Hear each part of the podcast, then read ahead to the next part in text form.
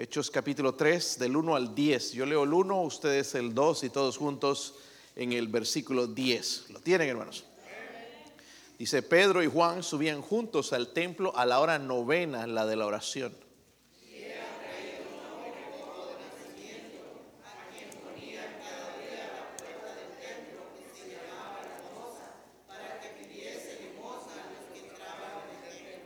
Este cuando vio a Pedro y a Juan que iban a entrar en el templo, les rogaba que les diese limosna.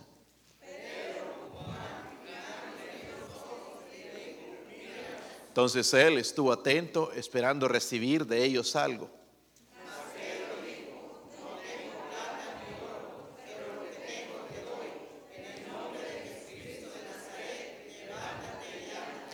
Y tomándole por la mano derecha se levantó y al momento se le afirmaron los pies y tobillos.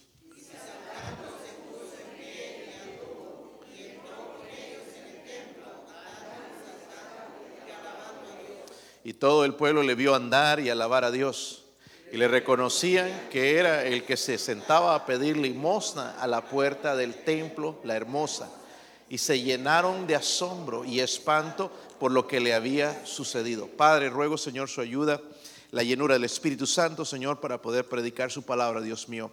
Llene a su siervo, Señor, úseme, Dios mío, ayúdeme a aplicar la palabra, Dios mío, a la necesidad de, de mi corazón, Señor, a la necesidad de su iglesia, Dios mío. Oro, Padre, si hay alguien sin Cristo en esta noche, por favor, Señor, que el Espíritu Santo pueda traer convicción.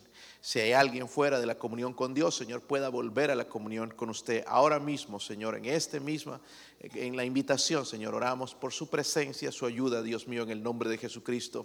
Amén. Pueden sentarse, hermanos. Pues vemos aquí, hermanos, la historia casi habla por sí misma, ¿verdad? Dice que Pedro y Juan subían juntos al templo, ¿ok? Y luego en el versículo 12 era traído un hombre eh, cojo de nacimiento a quien ponían, dice, cada día a la puerta del templo que se llama la hermosa para que pidiese limosna de los que entraban al templo. Normal, ¿verdad? Eso lo vemos mucho en nuestros países. Ponen a los ciegos, a los cojos a pedir limosna, parece que le da lástima, y van ellos ahí, hermanos, y es la manera en que pueden ellos vivir. Pues este hombre, hermanos, estaba así, cojo, eh, impedido, como le digan, no podía caminar por muchos años, no podía moverse y así estaba, hermanos, hasta que pasó entonces Pedro y Juan por aquel lugar y eh, sucedió un milagro. Y miren, hermanos, como este hombre saltando se puso. no hay nada malo, hermanos, en que nos alegremos aquí en el servicio, ¿verdad? dice que entró de esa manera y, dice que entró con ellos al templo andando, saltando, alabando. Dice a Dios. Jamás había podido entrar en el templo. Ahora, aquí voy a hacer la aplicación, hermanos, espero que esté atento porque no, solamente es la verdad de que había un hombre lisiado y un milagro que sucedió ahí. Dice que él se sentó fuera de la puerta, ¿qué? ¿La qué? Ay, pastor, está hablando de mí. No, no está hablando. La puerta, ¿cómo se llamaba, hermanos? Tiene, hermanos, tiene mucho sentido. Al principio, cuando leí esto, no lo encontraba, pero la puerta se llamaba ¿cómo? La hermosa. Es interesante, hermanos, porque este cojo, este eh, impedido, esta persona no podía entrar al templo porque la ley, si leemos, estudiamos en la ley, la ley levítica dice que no podía entrar una persona deforme en el templo. Pobre hombre, ¿verdad? Seguro veía a la gente entrar y, él, él, no podía, estaba ahí nada más mirando al otro lado de la puerta, en el lugar equivocado. Quería pasar allá, veía entrar a la gente y lo único que le tocaba, hermanos, es pedir limosna en aquel lugar. Estaba afuera, estaba lisiado, pero detrás de la puerta, hermanos, había algo hermoso que él se estaba perdiendo por todos estos años. Quiero que abran sus Biblias, hermanos, sin perder en Hechos, en Juan capítulo 10. Juan capítulo 10. Voy a tratar de hacer una aplicación aquí, que espero que sea de bendición a usted. Y en realidad, hermanos, lo, titulé este mensaje, El secreto de una vida hermosa. ¿Ok? Una vida hermosa. No es que seas hermoso o hermosa, sino una vida hermosa. ¿Ok? Versículo 9, si lo tienen, hermanos. Capítulo 10, versículo 9 dice, Jesús, con palabras de autoridad de él, dice, yo soy que la puerta. No dice ahí yo soy una puerta. Dice yo soy la, es decir, la única. ¿Ok? Yo soy la puerta. El que por mí entrare será qué. Número uno, hermanos, da la salvación. Gloria a Dios por eso, ¿verdad? Al pasar esa puerta, hermanos, sino, porque un tiempo estuvimos detrás de la puerta. Mirando a la gente, aquellos, y nada más veíamos, ¿y por qué se alegran estos? ¿Y por qué cantan? Pero un día pasamos la puerta y nos salvó. Nos salvó, pero no solamente eso, dice, entrará y saldrá y hallará qué? Pastos. No solamente nos da una salvación, sino nos da una vida, hermanos, que tiene propósito. En otro lado dice que nos da una vida abundante. Amén. Puede darnos eso el Señor, nos puede dar felicidad. Miren, hermanos, este mundo detrás de la felicidad. La felicidad yo no la tengo que buscar, la felicidad viene a través de Jesucristo, a través de Dios. Cuando yo busco las cosas correctas, voy a ser feliz, porque voy a aprender también a tener contentamiento. Pero no solamente dice eso, en el versículo 10 algo interesante. Dice, el ladrón no viene sino solo para hurtar. Ese desgraciado viene para robar, ¿verdad? Ahí está la puerta la hermosa, detrás de ella hay una vida hermosa, gozo, pero el diablo viene para robar. Primeramente impedir de que pasemos la puerta, ¿verdad? Va a intentar todo, va a mostrarnos la felicidad que está en el dinero, que está aquí en los Estados Unidos, que está en un buen carro, en una buena casa, en propiedades, pero no es así. La salvación, digo, la, la vida feliz se encuentra en Cristo. Dice, eh, viene para robar. Qué triste, hermanos, cuando el, diablo nos roba. La vez que nos robaron en la casa, hermanos, se robaron las joyas de mi esposa, aunque no eran algo, hermanos, súper, súper eh, caro, pero eran sentimentalmente de valor. Y una de las cosas que hemos querido recuperar, y fui aquí a, algunos lugares, mi esposa fue a otros para preguntar y ver si habían visto algo, y, a, estos lugares a los, ah, donde venden las cosas usadas, porque ahí van a venderlas a veces, y ver si veían estas cosas para comprarlas otra vez, porque son de valor sentimental. Nos robaron un televisor, qué bueno, quizás veíamos mucha televisión. Eh, nos, robaron eh, lo más importante, esas joyas que tenían un valor sentimental. Y qué feo se siente, hermanos, cuando alguien ha entrado a tu casa, ha roto algo, una puerta, y han entrado a tu casa y han caminado por lo que para ti es algo precioso, tu hogar.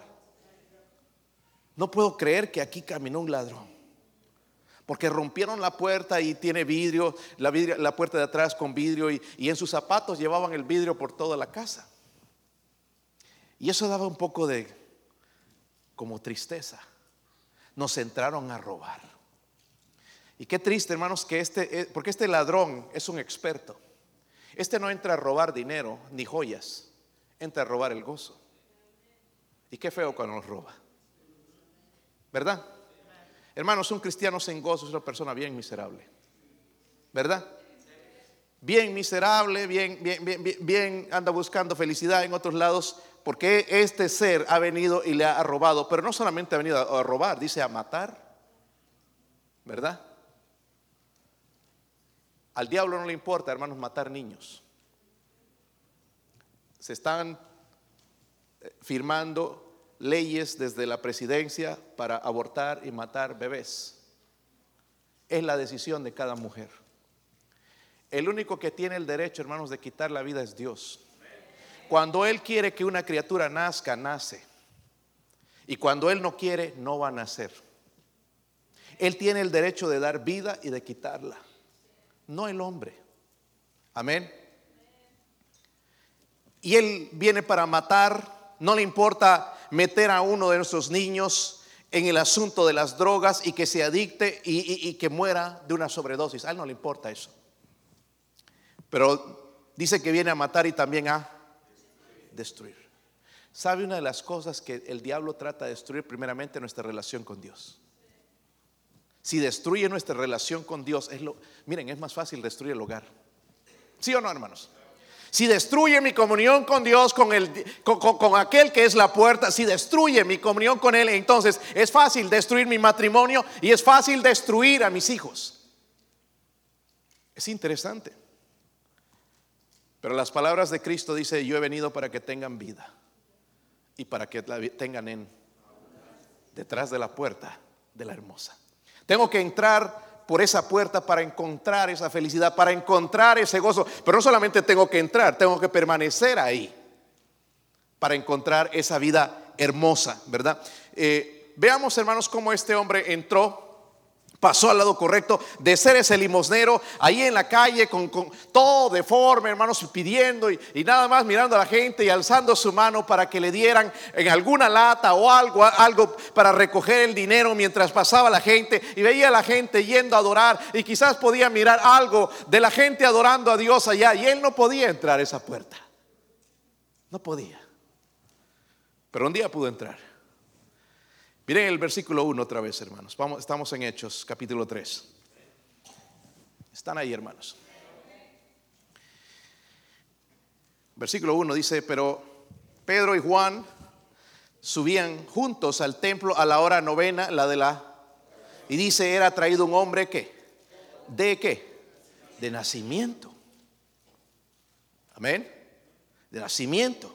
Dice, a quien ponían cada día a la puerta del templo, que se llama la hermosa, para que pidiese limosna de los que entraban en el templo, para que se apiadaran de él. Y este dice, vio a Pedro y a Juan que iban a entrar en el templo, les rogaba, dice, que le diesen. Hermanos, esa era la manera de vivir de él, de limosna. No podía trabajar, no había lo que hay en Estados Unidos que te puede mantener, no, no había esas cosas, tenías que buscar la manera de vivir. Y, su, trabajo era pedir limosna. So, primeramente, hermanos, vemos su tragedia. Y aquí en el versículo 1 al 2 vemos primeramente eso, su defecto. ¿Cómo era este hombre? ¿Cómo era? Cojo, es decir, no podía caminar, estarían torcidos las piernas, no sé cómo estaría, hermanos, pero al no usarlos por tanto tiempo seguramente estaban deformes. ¿Sí o no? Nació así, Nunca caminó, hermanos, si nada más, no sé si usted se ha quebrado la pierna y le pusieron un yeso. Cuando sacan el yeso, la pierna está con el micrófono. ¿Verdad? Flaca o el brazo. Y un hombre, hermanos, que no podía mover sus piernas por tanto tiempo era deforme. No podía entrar, no, podía caminar, no podía, mucho menos, hermanos, adorar, aunque quizás, quizás en, el deseo de él era algún día conocer al Dios de aquellos que entraban a adorar al Dios verdadero. Hermanos, este hombre en ese lugar, en esa situación, necesitaba un toque de Dios, un milagro para poder pasar por la puerta. Porque legalmente, hermanos, no podía entrar. Métanme, por favor, alguien lo podía cargar, hermanos, si fuese en nuestros días, ¿verdad? Pero la ley prohibía que este hombre entrara. Es de la misma manera, hermanos, que nosotros no podemos entrar al cielo en nuestra condición de pecadores. Necesitamos ser limpiados. El pecado necesita ser limpiado en nuestras vidas. Este hombre lisiado, hermanos, representa a nosotros. Ay, pastor, me está viendo las patas chuecas. No, no estamos diciendo eso.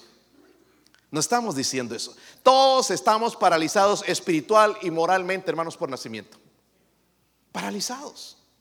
No podemos servir a Dios. Necesitamos un milagro, hermanos, vida espiritual para poder cantar, para poder ganar almas, para poder vivir, hermanos, en dependencia de Dios. Necesitamos el toque de nuestro Dios porque no podemos hacerlo. No me digas que a ti te nace, que tú eres tremendo. No, necesitamos el toque de Dios para pasar la puerta de la hermosa y poder adorar y alabar al Dios verdadero. Tiene que ser de parte de Dios. La raza humana, hermanos, ha sido espiritualmente deformada desde el nacimiento, desde la caída del pecado. Necesitamos el toque de Dios también. Miren, hermanos, los hombres podemos hacer cosas bonitas. Podemos, eh, pero no es posible mejorarnos a nosotros mismos por dentro. Eso es un trabajo que solamente Dios puede hacer. Muchas religiones tratan de disfrazar eso y por eso, hermanos, no es el énfasis en lo que vestimos, sino en lo que está dentro. Compartía con la iglesia ayer, antes de la visitación, una de las cosas, hermanos, cómo el Señor trató a los inconversos. Deberíamos aprender. ¿Saben cómo los trató? Con amor. ¿Sí o no? A la mujer adúltera nosotros le hubiéramos dicho, no, no, no, vete de aquí jamás, apártate. Tú eres una ramera, eres una prostituta. La, la sacaríamos. Pero el Señor la trató con amor. Nada más le dijo, vete y no peques más. Él mostraba misericordia, hermanos, con los perdidos. Es la misma manera, nosotros necesitamos mostrar eso, porque un día fuimos igual, el Señor nos rescató, hermanos, tuvo misericordia de nosotros. So, si entra aquí alguien, hermanos, que un hombre que le gustan los hombres, vamos a tratarlo con el amor de Dios. Porque esa persona necesita un toque espiritual igual que nosotros. No es peor que nosotros, tiene un pecado que lo, que lo separa de Dios, pero es igual que nosotros espiritualmente. Amén. Si entra una mujer, hermanos, con una minifalda o pantalones demasiado apretados, hermana, por la misericordia de Dios, deje de estar mirándolo de pies a cabeza y juzgando a esa persona, porque el que debería juzgar es Dios, no nosotros. Vamos a dejar que la palabra de Dios y el Espíritu Santo le enseñe a una persona cómo vestir. Porque Él es el que enseña. Y mientras más comunión tengo con Él, es como voy a aprender a vestirme, es como voy a venir a la iglesia a adorar, porque Él es Dios, la iglesia pertenece a Él, entonces voy a aprender a vestirme en la manera correcta, pero no a la fuerza, no criticando a la gente. Amén, hermanos. Eso es algo extra. Pero el hombre, hermanos, puede cuidar su físico, mantenerse en forma. Algunos van al gimnasio, pesas. Hay un muchacho que veo los martes, está un poco alto, es hispano, pero es alto tiene pecho de águila. Digo que ese, si juega soccer, hermanos, la para con el pecho. un pecho, hermanos, tremendo, pecho de águila, le deberían decir. Y él así, bien, tiene dos aretes también, es bien, se cree. No sé quién le ha hecho creer, pero quizás las muchachas le atraerán, no sé, pero la verdad que yo no le veo nada y gracias a Dios que no, ¿verdad? pechón y que va al gimnasio, me dice hago pesas y seguro se levanta las de mil ya, un tremendo pecho. Pero algo que no puede arreglar, hermanos, en él es su corazón. Cada vez que lo veo, hermanos, ¿sabe qué? Es una crítica a un trabajador. Este no sabe trabajar. Aquel no, aquel no. No, esa, todo el mundo habla mal. ¿Sabe? Él necesita un toque de Dios en su corazón. Porque no importa, hermanos, cuando bien se verá por afuera, según él, no se puede mejorar dentro de sí, eh, no se puede, resulta imposible cambiar su naturaleza. Tiene que pasar por esa puerta y esa puerta dice que es Jesucristo. Al lado, atrás de ese lugar es donde hay un lugar hermoso donde podemos entender entonces más a nuestro Dios. miren hermanos, primero su defecto. Dice que era cojo, estaba impedido, ¿verdad? No podía entrar a adorar. En, en el versículo 2, la última parte, Vamos a leerlo todo. Dice, era traído un hombre cojo de nacimiento a quien ponían cada día. ¿A dónde? A la puerta del templo que se llama. Ya no se nos va a olvidar esto. Dice, ¿para qué? Para que pidiese limosna de los que entraban en el templo. So, vemos primero, hermanos, su defecto, pero también su dependencia. No, hermanos, él no podía ir solito. A ver, me voy a ir, me voy a arrastrar. No, no podía. Alguien lo tenía que llevar a la puerta. Y gloria a Dios que encontraba a alguien porque de esa manera vivía. Quizás a los vecinos les dio pena. Y bueno, nosotros nos vamos a encargar de llevarte. Ahí se llevaban al, cojo, al impedido, y lo ponían ahí. Y ya me vienen a buscar a tal hora. Y ahí lo iban a buscar. hermanos, dependía de otros para que lo llevaran al templo. Saben, hermanos, y a lo que quiero aplicar esto es porque estamos buscando, hermanos, una vida hermosa. La puerta es Cristo. La vida en Él es hermosa. No es perfecta, es hermosa. Podemos tener felicidad en Cristo, podemos encontrar gozo en Cristo, podemos encontrar eh, eh, eh, consuelo en Cristo y muchas cosas, hermanos, que no encontramos en el mundo. Pero hay que pasar por esa puerta, hay que permanecer en ese lugar para tener esa bendición. Mire, mucha de la gente, y a veces nosotros caemos, que dependemos de las cosas para tener felicidad. ¿Sí o no? Nada más mira en, tu, en la empresa donde trabajas el día de pago. Todo el mundo feliz. ¿Sí o no? Y no, y me van a dar un bono, peor, felicidad. Chiflando cuando anda de mal humor todo el tiempo. Me, van a dar algo más. le, metí 50 dólares, se va a salir ese cheque bien pesado, voy a necesitar ayuda. Pero, ¿cómo cambia la historia a, la otra semana. Ya se lo gasta. Otra vez. ¿Sabe por qué? Porque la gente depende del dinero. Y nosotros nos hemos hecho dependientes del dinero. Pensamos, hermanos, que en el dinero hay felicidad, pero en el dinero no hay felicidad. Amén. Pensamos, hermanos, que, que, si tuviese esa casa sería feliz, si tuviese piscina, si tuviese empleada sería feliz, cuando no se encuentra ahí la felicidad. Toda esta gente rica, hermanos, tienen sirvientes y, y, no mueven ni un dedo, tocan nada más un botón y ya vienen y los atienden, pero no hay felicidad, se están divorciando, sus hijos están perdidos, no hay felicidad. Y nosotros queremos lo mismo. ¿De qué dependes tú para ser feliz? Ay, pastor, yo estoy leyendo un libro, ¿Cómo ser feliz? Lee la Biblia. Algunos de nosotros no tenemos años de estar en la iglesia y no hemos leído los... ¿Cuántos libros, hermanos? 66. Pensé que me iban a dar más los deuterocanónicos. Alguien me dijo ayer, y es que hay unas Biblias que, les han quitado. Saben, hermanos, eh, eh, la, realidad, hermanos, a veces escuchamos esas cosas y no sabemos ni qué responder. Nunca se le quitó a la Biblia.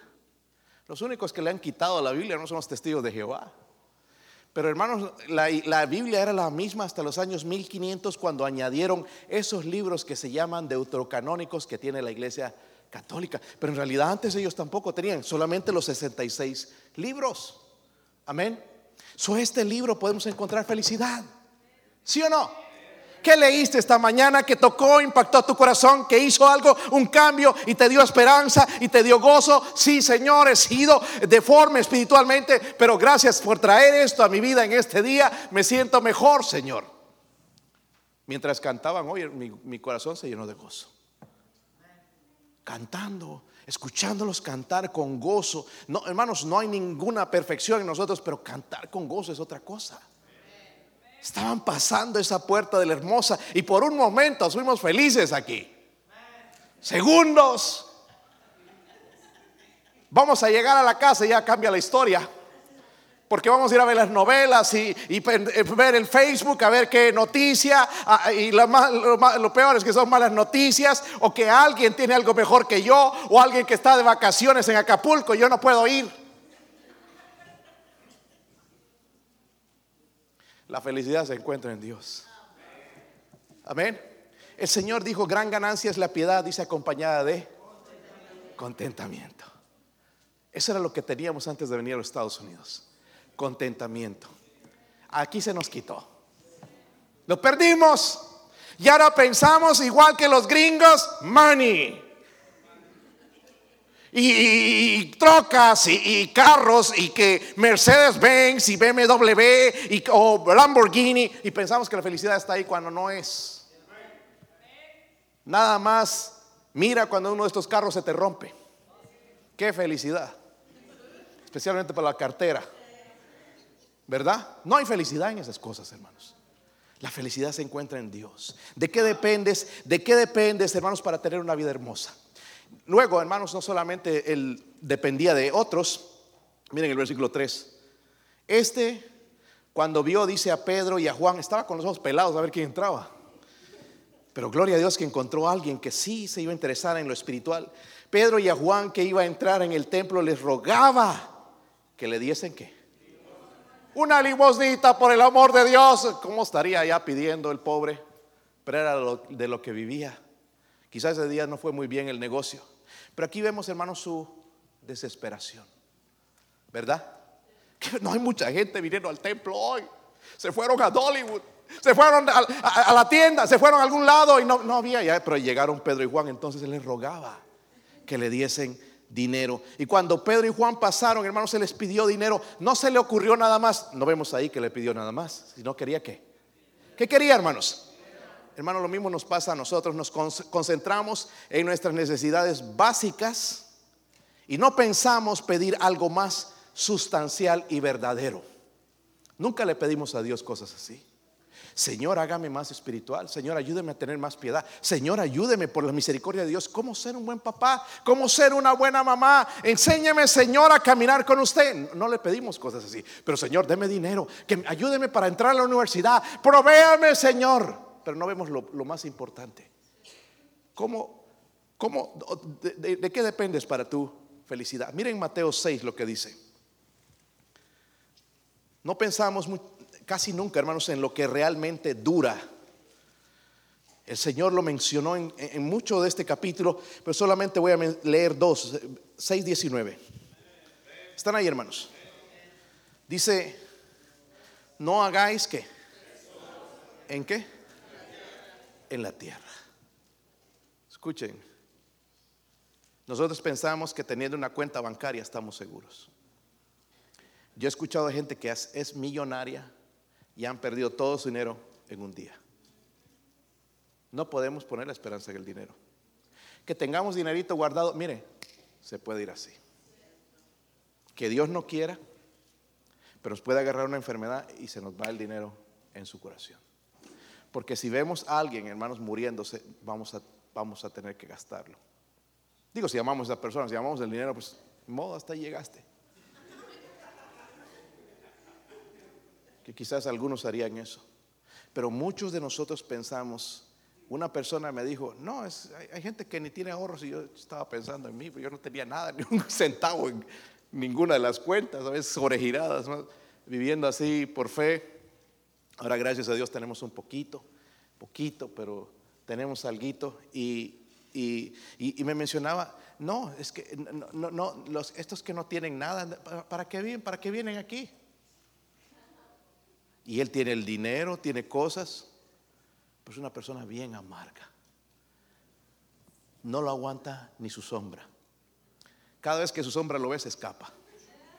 La esposa no quiere estar al lado, los hijos no quieren. Es una persona amarga. ¿De qué sirve tener todo ese dinero ahí? Buen carro, buena, casa, eh, cuentas bancarias, viajes. ¿De qué sirve si no hay felicidad? ¿De qué sirve, hermano? Por eso buscamos. Y el Señor dice ahí en el 19, no hagáis tesoros en la tierra donde la polilla y el orín que corrompen y donde ladrones minan y hurtan. Cada vez me mandan un email, no sé si es un scam, no sé si es trampa o qué, pero me dicen, si tienen eh, cuentas de, de ahorros, sáquenla, porque el gobierno tiene la capacidad de sacar tu dinero y usarlo. Así especialmente no cuando están con la inflación que está entrando, no se han dado cuenta que todo está subiendo. Las casas arriba y uno piensa, wow, hay dinero. No hay dinero. Están imprimiendo esos papelitos, hermanos, y estamos en una inflación horrible. Nuestros tataranietos están endeudados hasta el cuello. Y nosotros pensando, aquí hay dinero. No hay nada de dinero. Está el país, hermanos, más endeudado que nunca. Y están pensando en gastos de trillones y trillones de dólares para, para apoyar agendas liberales y que Dios nos libre de todo eso. Por eso Dios nos dice, hermanos, dice donde ladrones minan y hurtan. Pero esto, hermanos, es lo que tenemos que guardar en nuestro corazón. Dice, haceos tesoros en donde? En el cielo. Aquí podemos tener y contar quizás un dinerito. Pero ¿cuánto tenemos en el cielo? La cuenta ya, cero. Es más, debo. Aquí bien, económicamente, de seguro. Gente que no sabe ahorrar, qué pena. En el cielo, ¿cuánto? Quizás cero. Dice tesoros en el cielo donde la ni la polilla ni el orín corrompen, donde ladrones no minan ni hurtan. Pero dicen, esto es importante, hermanos, porque donde esté vuestro tesoro, allí también estará vuestro corazón. Vemos, hermanos, un hombre desesperado por recibir una limosna, pero gracias a Dios que envió a sus siervos, Pedro y Juan, y le dieron algo mejor de lo que él estaba buscando. Después vemos, hermanos, miren el versículo 4. Pedro, con Juan fijando en él los ojos, le dijo, míranos. Lo que tengo que decirles a ustedes cada vez, ¿verdad? Especialmente cuando están pestañeando. Entonces él dice, les estuvo atento, esperando, ¿qué? Este hombre seguía insistiendo. ¿De ellos qué? Algo. Mas Pedro dijo, no tengo plata ni oro, pero lo que tengo te doy en el nombre de Jesucristo de Nazaret. Levántate y anda. Y tomándole por la mano derecha le levantó y al momento se le afirmaron los pies y mira ahí vemos dónde estaba el problema. El problema estaba en sus pies y en los tobillos. Y saltando se puso en pie, anduvo y entró con ellos en el templo, andando y saltando y ahora sí podía alabar a Dios. O vemos luego, hermanos, su transformación. Su transformación. No hay nada, hermanos, eh, que las personas espiritualmente coja pueda hacer para sanar su condición espiritual. Necesita un milagro. ¿Sí o no? Pero sucedió en este hombre, gracias a Dios. Dios sana, hermanos, a nosotros espiritualmente cojos, ¿verdad? Nos sana. Cuando Dios salva nuestra alma, hermanos, nos da mucho más de que, lo que esperamos. ¿Cómo fue, hermanos, que este hombre encontró una vida hermosa? Aquí está la receta. ¿Cómo encontró este hombre? Porque iba a lo mismo, un día más, a ponerlo otra vez allá. Estirar la mano, a ver cuánto saco, a ver si saco para comer, a ver si saco para comer un pan en este día. Pero algo sucedió en su vida. Aquella puerta que miraba de lejos, la puerta hermosa, donde él estaba al otro lado y escuchaba a la gente adorar a Dios. Él no podía entrar, no tenía acceso por su condición. Ahora iba a poder entrar por esa puerta. En ese mismo día cambió su vida. Miren el versículo 4. ¿Cómo puedo tener una vida hermosa? ¿Están ahí, hermanos? Pedro, con Juan fijando en él los ojos, le dijo que Gloria a Dios por Pedro y siervos de Dios. En el versículo 1 encuentro a que entraron. Dice Pedro y Juan subían juntos al templo. Ahora, ahora, la hora novena era más o menos las tres. Habían tres tiempos donde ellos iban al templo. Ellos no estaban yendo al del sacrificio porque ya el sacrificio lo había hecho Cristo.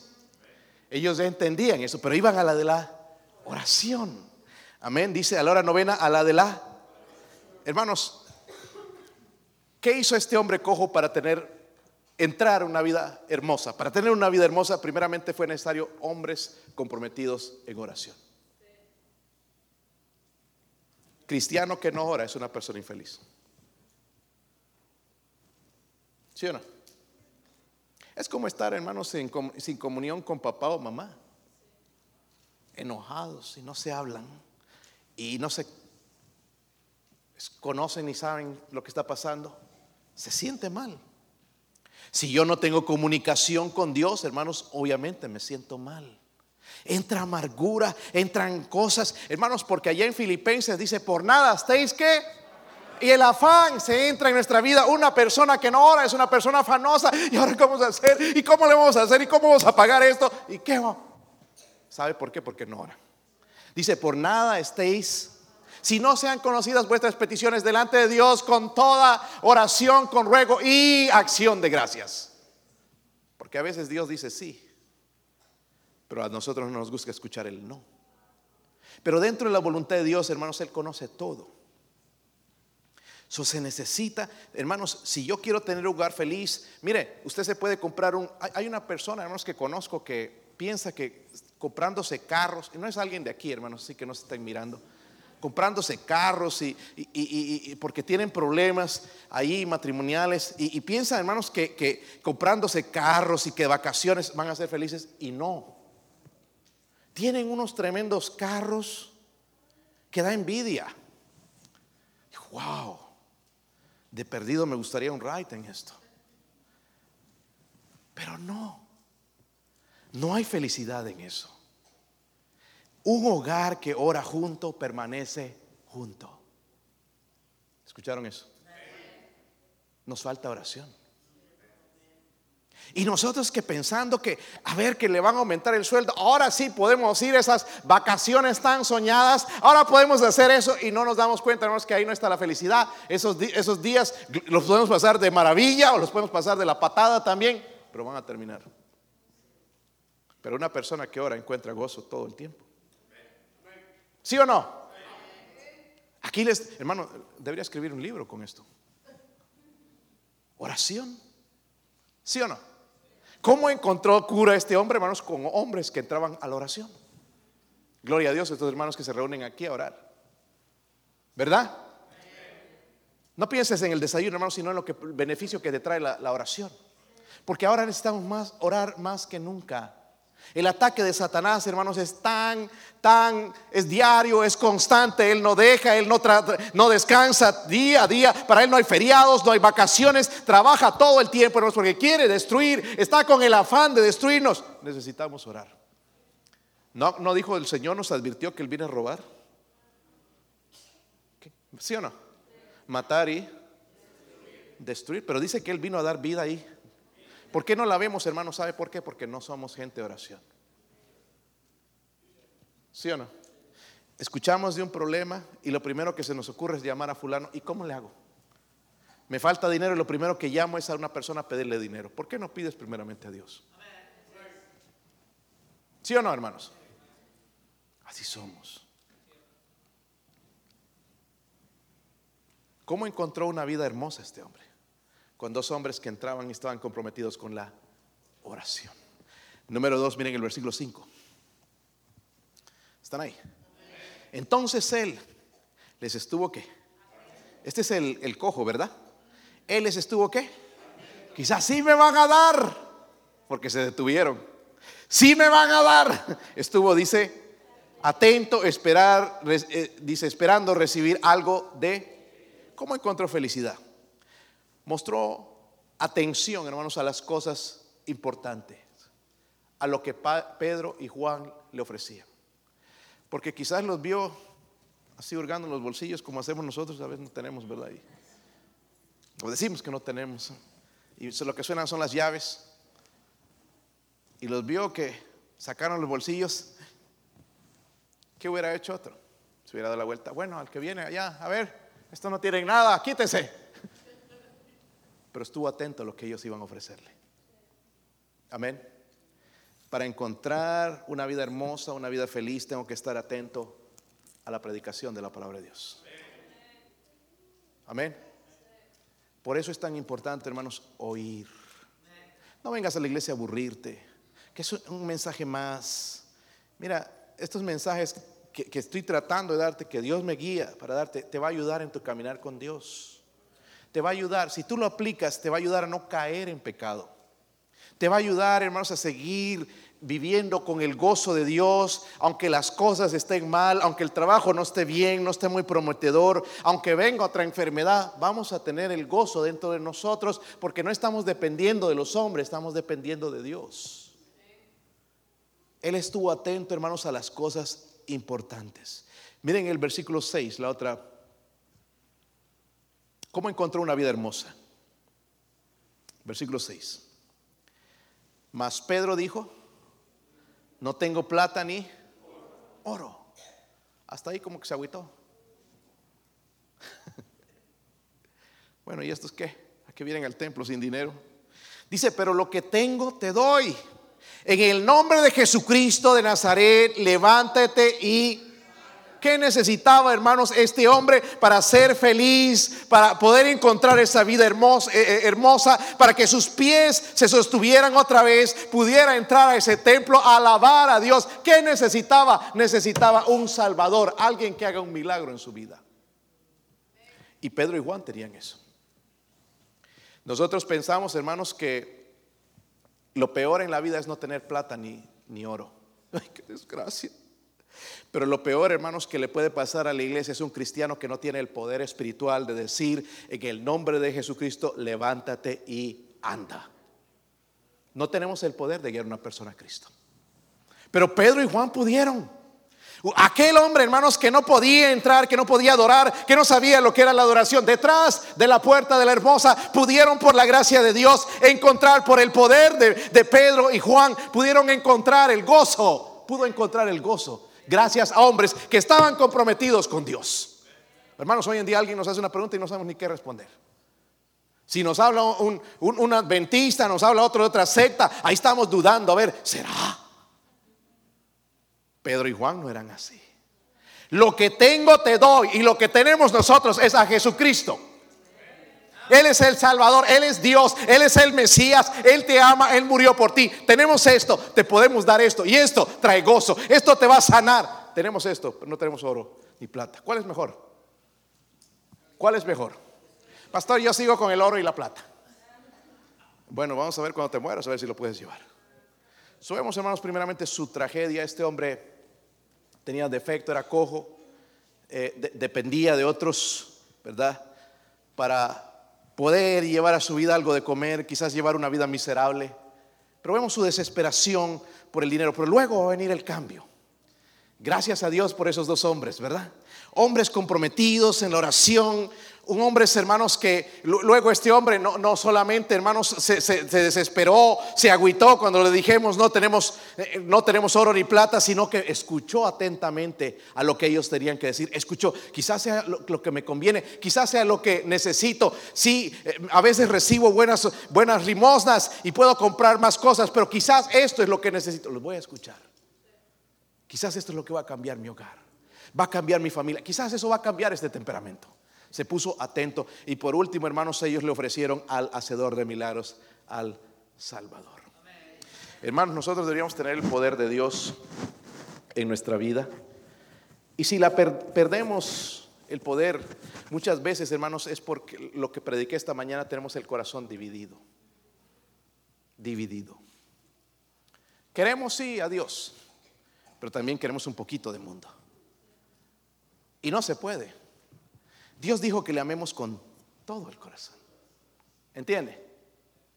Para mí, hermanos, no debería ser difícil entregar un folleto. Amén. Pero algunos de nosotros aquí jamás hemos entregado uno de estos. ¿Sabe por qué? Porque número uno, no nos importa. Número dos, tenemos, no tenemos poder porque nos da miedo. Esa persona lo lea. ¿Y de qué se trata? Uy, me agarró. ¿Qué le digo? No le puedo decir con autoridad, ¿sabe qué? Habla de Jesucristo. Este, esta persona que habla aquí me salvó hace tantos años, me dio una nueva vida y te puede dar una nueva vida a ti. ¿Sabes que te ama tanto que Él murió en una cruz? Con toda autoridad. No, sabes que, aquí habla la iglesia, quieres venir. Con miedo. Pedro y Juan dieron a este hombre lo que tenían. Primeramente ellos tenían el poder del Espíritu Santo. Luego tenían a Jesucristo. Y con toda autoridad lo predicaron y luego le dijeron, hermanos, eh, en el, levántate y ándale, anda. En el versículo 7, y tomándole por la mano derecha, se levantó y al momento se le qué? Al momento. Pies chuecos, torcidos, no sabemos cómo eran, tenía los dedos grandes, no, sabemos, pero se afirmaron. No solamente eso, mira el milagro. Y saltando, ya vemos el milagro, hermanos, es evidente. Dice, saltando se puso en... Si nos arreglaría un doctor, saltamos y ¡ay! se rompe. Otra vez tengo que regresar adentro a que me lo sanen otra vez. Saltando se puso en pie y anduvo. Dios no reforma, Dios transforma. Dios no remacha, Dios transforma. Amén. Y vemos, y entró, dice, con ellos en el templo, andando, saltando y alabando a Dios. Y todo el pueblo vio andar y alabar, ¿qué? Ya daba testimonio de Dios. Dice, le reconocían que era el que se sentaba a pedir limosna a la puerta del templo la hermosa y se llenaron de asombro y espanto por lo que le había sucedido. El versículo 11, y teniendo asidos, mire cómo se puso este hombre ya después su vida ya no estaba enfocada en la limosna. Dice, teniendo asidos a Pedro y a Juan, el cojo que había sido sanado, todo el pueblo atónito concurrió a ellos al pórtico que se llama de qué? Salomón. Otro hombre transformado. Amén. Estás buscando la vida hermosa. Ay, sí, pastor, yo quiero ser feliz, yo quiero que todo, todo el mundo quiere eso. La clave la clave, hermanos, para una vida hermosa es Jesús. Es Jesús. Si no eres salvo, entrégate a Él. La clave, hermanos, para ser feliz es Jesucristo. Jesucristo. Pero Él habló algo más, hermanos. Dice, permaneced en mí. Comunión con Él. Porque sí, muchos somos salvos, hermanos, pero andamos ahí como que en, derrota. ¿Por qué? Porque no permanecemos, estamos en comunión ¿Sabe qué, hermanos? Si Él es nuestro Padre Celestial, si Dios es nuestro Padre Celestial, quiere comunión con nosotros. Como Padre, a mí no me molesta gastar por mis hijos. Para mí es un privilegio. Cuando los llevo a comer, para mí, hermanos, no me está doliendo la cartera. Ay, mira cómo come este tipo. Eh, no, me siento bien. Que dependan de mí. ¿Verdad? Un día ya, ya cuando esté viejito así, pues yo voy a depender de ellos o, de la pura gracia, ¿verdad? Pero por ahora ellos dependen de mí. Para mí eso me llena de gozo. Lo mismo Dios, hermanos, si dependemos de Él. Él es nuestro Padre. Mi esposa va a tocar algo ahí en la invitación, hermanos. Vamos a